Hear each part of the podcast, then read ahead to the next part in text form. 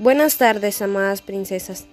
Les habla una chica impresionada por su gracia y este es nuestro podcast del ministerio Impresionadas por su gracia. Estás escuchando 365 vidas. El día de hoy hablaremos sobre Abraham.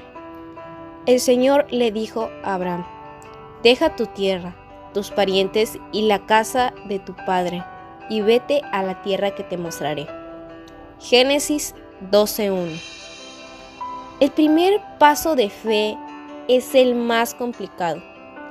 Personalmente creo que es en este episodio en la vida de Abraham que él demuestra más fe. Incluso más que en el casi sacrificio de Isaac. La fe es consecuencia del relacionamiento.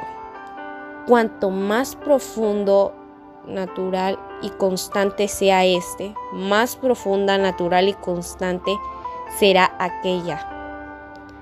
Parece una fórmula matemática, pero es vida cristiana. Dios le dijo a Abraham que tenía que salir de una ciudad que según los estudios de la Biblia estaba perfectamente situada para el comercio cerca del río Éufrates. Era una ciudad en la que las excavaciones han descubierto el palacio de un rey, varios templos, algunos barrios residenciales, objetos arqueológicos de metales nobles y piedras preciosas. Ur era una gran ciudad del antiguo imperio. ¿Dejarías todo eso por una orden de Dios? Cuando Dios ordenó al héroe de la fe que sacrificara a Isaac, ya tenía una larga historia de bendiciones, milagros y cuidados divinos. En aquel momento, según dice la Biblia, Dios habló, ordenó y Abraham obedeció. Imagina la sonrisa que se dibujó en el rostro de Dios cuando su hijo hizo caso.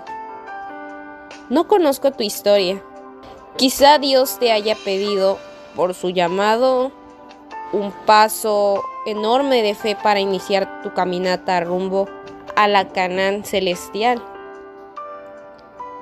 Quizás hayas tenido que abandonar a tu familia o tu trabajo por seguir a Cristo. De una u otra manera me gustaría que pienses que lo que tú abandonaste, lo que yo tuve que abandonar y lo que Abraham debió dejar atrás no tiene punto de comparación con lo que Cristo dejó de lado para venir a este mundo a fin de salvarte. En el caso divino, no había promesas de una tierra rica en bendiciones, ni de una larga genealogía. La única promesa que Cristo tenía al dejar el cielo era que en un par de años sería rechazado maltratado y crucificado.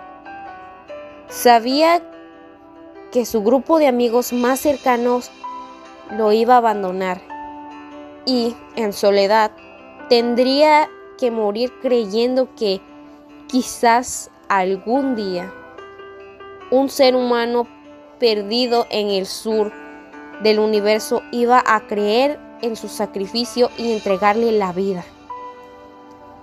Hoy tienes la oportunidad de dibujar a Dios una sonrisa en el rostro. No la pierdas.